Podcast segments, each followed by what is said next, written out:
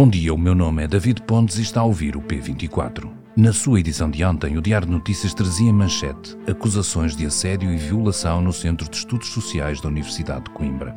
As denúncias constavam de um artigo num livro internacional sobre assédio sexual na academia, disponibilizado a 31 de março, que não referia nomes, mas em que era possível perceber, entre outros, que a figura central indicada como The Star Professor era o conhecido Boaventura Sousa Santos. O próprio professor sentiu-se retratado e veio afirmar que tenciona processar as três autoras do artigo. Ainda ontem, o público obteve sobre anonimato mais um depoimento de uma outra vítima que aponta o dedo ao sociólogo e que com detalhe descreve o ambiente desculpabilizante que rodeava as suas alegadas ações. Ele é brilhante, mas infelizmente tem dessas coisas. Foi uma das frases ouvidas que dá ainda um melhor entendimento ou uma série de grafites escritos nas paredes da Universidade de Coimbra em 2018 que diziam Fora Boaventura. Todas sabemos. Se muitas sabem, muitas têm calado. Em Portugal, ao contrário do que se tem passado em muitos outros países, o movimento Me Too tem tido dificuldade em descolar.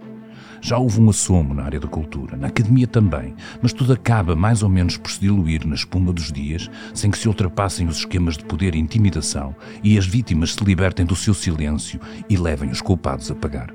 Com o caso de abusos sexuais na igreja, já vimos que não é entendível que haja uma qualquer excepcionalidade lusa em que todos são muito respeitadores e muito bem comportados. É que isso não existe. E o silêncio, esse, é cada vez mais ensurdecedor. Para tentar explicar os mecanismos que perpetuam esta situação e fazem rarear as denúncias, o Ruben Martins esteve à conversa com duas das jornalistas que hoje escrevem no público sobre este assunto. E David tem aqui comigo já Joana Amaral Cardoso, em Lisboa, e no Porto tenho a Aline Flor. Olá, Ruben. Quando falamos em assédio na academia, Aline, estamos a falar do que ao certo? Podemos falar o assédio na academia, o assédio sexual acontece como assédio sexual noutros contextos, portanto são comportamentos indesejados, não é, de caráter sexual, que podem ser uh, de forma verbal, não verbal uh, e física, não é, que é o que se calhar está mais no imaginário ou na mente das pessoas, mas que tem um objetivo de constranger a pessoa portanto é percebido como algo que é humilhante ou degradante. Uh, e isto acontece em contexto de trabalho e também há um fator aqui muito importante que tem que ver com o poder, ou seja, normalmente é feito por alguém que tem algum poder sobre a outra pessoa e quando falamos também de assédio, digamos, por exemplo, mais especificamente na academia, não é? até podemos uh, recorrer também aos exemplos que agora foram denunciados uh, no contexto do Centro de Estudos Sociais em Coimbra, que, uh, por exemplo, esta ideia de um toque no joelho, um convite, entre aspas, a aprofundar o relacionamento, este, esta sedução, por exemplo, mesmo em contextos que não são académicos, não é? que são mais informais, nas festas, nos jantares que vão acontecendo, portanto, o assédio sexual na academia é tudo isto que acontece, pronto, na verdade, no mundo, mas num contexto em que as pessoas têm uma relação académica que pode ser de trabalho, não é? no caso das investigadoras, ou de professores para alunas. Uhum. Joana, em Lisboa a Federação Académica acabou por dizer que os canais de denúncia de assédio funcionam mal. Isto é mesmo assim? Ou seja, as vítimas têm dificuldade em encontrar canais seguros para denunciarem casos de, de assédio? Uma das coisas que está já amplamente estudada é a importância da existência de verdadeiros órgãos independentes uh, e acessíveis para, para a denúncia. E aquilo que se verifica invariavelmente, ou com muito poucas exceções, nomeadamente em instituições em Portugal, e seja na academia, seja noutras instituições, é que essas uh, comissões ou Uh, as comissões normalmente são, são criadas também em, em, momentos de urgência, mas que as estruturas uh, existentes acabam por ter, ter um pecado original, ou seja, uh, estão e envolvem a, na instituição diretamente. Portanto, nestas instituições, os responsáveis, ou, ou numa empresa, o responsável pelos recursos humanos da dita empresa uh, está envolvido, uh, ou numa instituição os próprios investigadores podem, que sejam alvo, ou as pessoas que sejam alvo de alguma denúncia ou alguma queixa, podem ter um lugar, seja num conselho científico, num conselho consultivo, etc., o que uh, naturalmente é um problema logo uh, de, à partida, ou seja, há uma, demove a confiança e a segurança de, de, de uma alegada vítima em relação à, à, à queixa, mas também pode uh, minar uh, ou perverter o próprio processo de investigação que se segue. Aline, é, é, também por causa disto que há assim tão poucas denúncias de casos de assédio em Portugal, quando olhamos para outros países lá fora e para outras realidades em que a denúncia dos casos de assédio é mais comum. É por isso que, por exemplo, não temos um, um Me Too em Portugal da mesma forma como os tivemos uhum. nos Estados Unidos, por exemplo? Pois, talvez, provavelmente, mas uh, isto que a Joana disse também é algo que, que, que, vamos ouvindo das pessoas pronto, com quem vamos falando, que realmente esta questão da falta de independência, digamos, de uma, uma entidades independentes para as pessoas poderem fazer a queixa é o que é. Uh, um, quase que separa as águas entre os, os uh, mecanismos que funcionam, não é? que têm a confiança, digamos, das, das vítimas e os que não funcionam. Um, por comparação a outros países, quer dizer, também eu nem sei se existem assim tantos bons exemplos, não é? Porque nós vamos ouvindo falar de casos nos Estados Unidos e no Reino Unido, mas a, a verdade é que também não sei se há assim tantos exemplos, uh, entre aspas, perfeitos né, desta, desta questão. Acho que em Portugal também há um problema também das, das instituições às vezes serem, pelo menos alegam, uh, ser pequenas, portanto em termos de recursos é difícil haver esse tipo de mecanismos externos. Uh, e depois, pronto, é um caminho também que é relativamente recente em termos de, de por exemplo, o que está na lei, também a lei mudou há cerca de cinco anos, penso eu, também o, o estudo, o grande estudo que foi feito em Portugal para conhecer, por exemplo, o sexo sexual de uma forma mais geral. Uh, também é de 2015 ou 2016, portanto também, uh, apesar disso não ser desculpa, Uh, também podemos dizer que é um conhecimento que está a ser uh, sedimentado, não é? Portanto, podemos esperar que, uh, havendo, como a Joana disse, estes sustos que levam, pronto, que mostram a urgência que, pronto, que as vítimas sempre souberam que existe, que agora, pronto, feliz infelizmente se vai falando, mas também é isso, é um caminho que, que, que Portugal já começou a fazer, não é? As instituições de ensino superior, por exemplo, também já começaram a trabalhar nos seus planos de igualdade, há um processo de incluir o assédio, por exemplo, nos códigos de conduta, que vai sendo, na verdade, uh, feito, mas, mas é isso, vamos ver se, por exemplo, com, este, com isto que está a acontecer na, na, na no SES, também se começamos a perceber que, uh, na verdade, não, não basta ter um mecanismo, tem que ser um mecanismo bom, não é? Ou seja, um caminho está a ser demorado, mas que também acredito que havemos chegar lá. E, e há um problema que, de que se fala quase sempre quando se fala de Portugal e da criação de indústria ou da criação de mecanismos de segurança que tem a ver com a sua escala. Uh, muitas, uh, muitas destas uh, questões são mais difíceis, seja de, na sua, no momento em que emergem, seja na própria denúncia ou, mais uma vez, nos mecanismos de controlo e até nos mecanismos de punição, vá, porque desde a, a, a, dimensão dos mercados faz com que o medo de, de, de, restrição ou de represálias ou de restrição à circulação dos profissionais um, seja maior.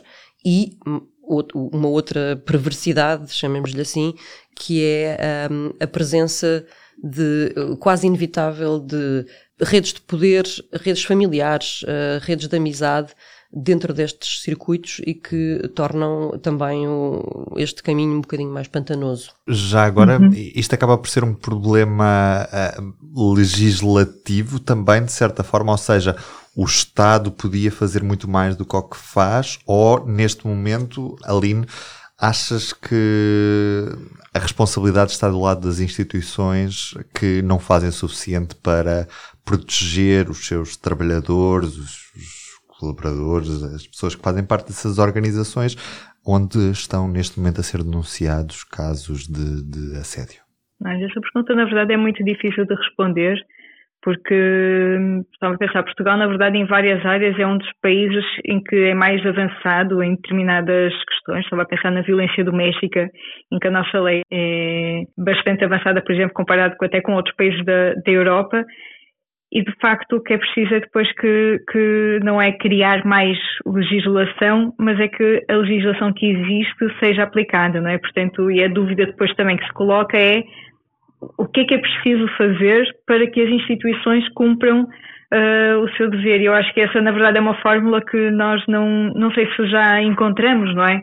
porque uh, acho que no discurso público toda a gente, lá está, como se vê agora, reconhece que o assédio sexual é, é, é inadmissível e que não devia existir, mas depois, na altura de, de pôr as coisas em prática, não se percebe bem o que é que falha, não é? Se é o que é, falta, falta recursos, falta uh, convicção, não é? De, depois não, não, se, não, não, não sei se, se realmente nós precisaríamos de mais uh, legislação, mas a, a, dúvida é sempre cair no mesmo, no mesmo, entre aspas, buraco que muita outra legislação que existe em Portugal também noutras áreas, que é um, como fazer cumprir, no fundo, a lei que, que existe. Isto é algo que tem-se revelado mesmo, mesmo, encontra-se muita, muita resistência em várias, em várias uh, áreas, e não só na academia, também é preciso dizer, mas, mas acho que é mais chocante até na academia porque é o lugar onde nós esperamos, não sei, algum, o, o saber, né, os centros de saber e de, e de, de, de desenvolvimento do conhecimento, e é um bocado chocante, acho eu, também ver este tipo de coisas acontecer uh, nos espaços onde, estava a pensar estes dois exemplos, né, os centros de estudos sociais e depois também a Faculdade de Direito da Universidade de Lisboa, que também foi um dos casos muito conhecidos. Já agora, Aline, de, supostamente... é, é, não deixa mesmo pegar por aí, porque se agora estamos a falar do, do SES de Coimbra, faz agora precisamente um ano do, do caso da, de, da Faculdade de Direito da Universidade de Lisboa. Uh, o que é que mudou neste ano? Tens ideia? Um, e o que é que aconteceu aos visados de, destes, destes casos de, de assédio? Na verdade, pouca coisa, porque também há uma, aquela coisa do, da forma como os processos são colocados, não é? porque quando esse caso foi uh, no início de abril do ano passado, soube-se que uh, numa recolha de denúncias, na verdade anónimas, uh, houve mais de 50 situações que foram validadas, não é? E havia um grupo, acho que de 30 e poucos docentes, que, que eram tipo 10% dos professores da Faculdade de Direito de Lisboa que tinham algum tipo de queixa ou de assédio sexual ou assédio moral, não é? De xenofobia, esse tipo de coisas contra os alunos. Mas depois é que foi criado então um canal mais oficial para as queixas para serem validadas e desse canal, na verdade, acho que naquele imediato só três processos é que foram, foram, foram abertos, eh, processos eh, da instituição, não é? E o que depois também se, se vai sabendo agora, não é? De, por exemplo, o feedback das estudantes da Universidade de Lisboa que, que tinham feito a pressão para que isso acontecesse, foi que esses canais que entretanto também foram criados funcionam mal. Os profissionais que são uh, que foram contratados não é, para, para, para dar apoio não têm uh, qualificação, não, é, não têm a, a especialização uh, para dar esse, esse apoio e acho que o que acontece, e na verdade é o, o, a questão que se coloca também maioritariamente, é que em Portugal viu-se muito pouco até hoje esta ideia, claro, também não temos que, que, que ver todos os casos como tendo que resultar em uma condenação, uma investigação, até porque depois são sítios diferentes, não é? Uma coisa é um, um processo disciplinar interno, outra coisa é um processo uh, em tribunal. Mas é isso, vemos eh, coisas que, em alguns casos, chegam a, a, a pronto, parecem ser casos bastante graves, mas não há uh, represálias, pelo menos visíveis, uh, em relação a estes, estes docentes, não é? Portanto, sim, acho que a sensação que depois existe nesta e, e acho que noutras faculdades, também do que se vê uh, em algumas pequenas manifestações e, e coisa, é de não haver a sensação que sequer estejam a ser ouvidas uhum. as vítimas. Uma, uma questão sobre este, sobre este caso que agora uh, se discute, mas que é transversal a outros, a outros temas uh, similares, é que também é importante centrar a questão não só na questão do assédio sexual, mas como dizíamos no início, um, eh, na questão do poder e em particular também aqui aquilo que as nossas fontes também nos foram uh, relatando são vários casos de assédio moral um, e, e, de abuso de relação até contratual e de exploração uh, contratual. E, e, e, tudo isto são, são temas que, previstos e enquadrados na lei, uh, são talvez às vezes formas bastante mais claras e menos sujeitas uh, ao que infelizmente também vai contaminando os discursos sobre estes temas, ao juízo moral que, que é importante sublinhar e centrar eh, quando olhamos para estas, eh, para estas denúncias e para estas coisas que, que vão surgindo. Joana Amaral Cardoso, comigo em Lisboa, Aline Flor no Porto, muito obrigada às duas. Obrigada, Ruben. Obrigada, Ruben. E agora peço-lhe um minuto pela educação. O Minuto pela Educação é uma rubrica semanal sobre bolsas e formação, com apoio da Fundação La Caixa e do BPI Hoje, como lidar com o desânimo e a desmotivação. O Minuto pela Educação de hoje é para quem está a desanimar no processo muitas vezes moroso de concorrer a bolsas. O primeiro passo é fazer uma pausa e questionar se a candidatura a uma bolsa de estudo ou de investigação continua a fazer sentido nos planos a médio e longo prazo. Se a resposta é sim, o passo seguinte é encontrar estratégias que funcionem. Elaborar uma lista de competências, por exemplo, é um exercício que permite reconhecer o valor próprio e dessa forma estar mais confortável e sentir-se mais capaz de submeter candidaturas a qualquer tipo de bolsa.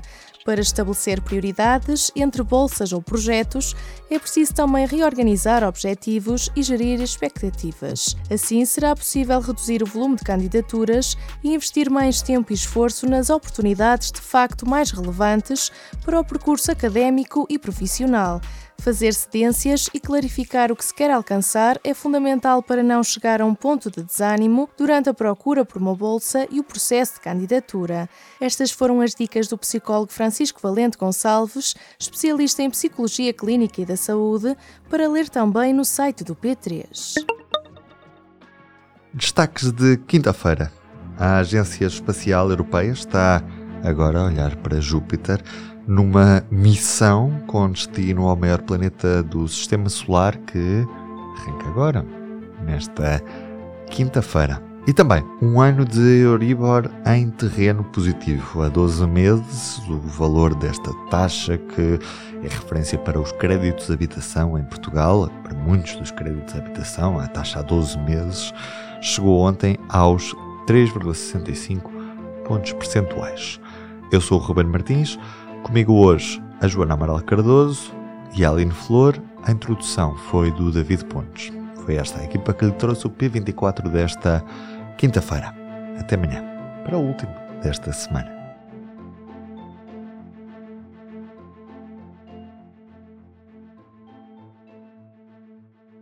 O público fica no ouvido.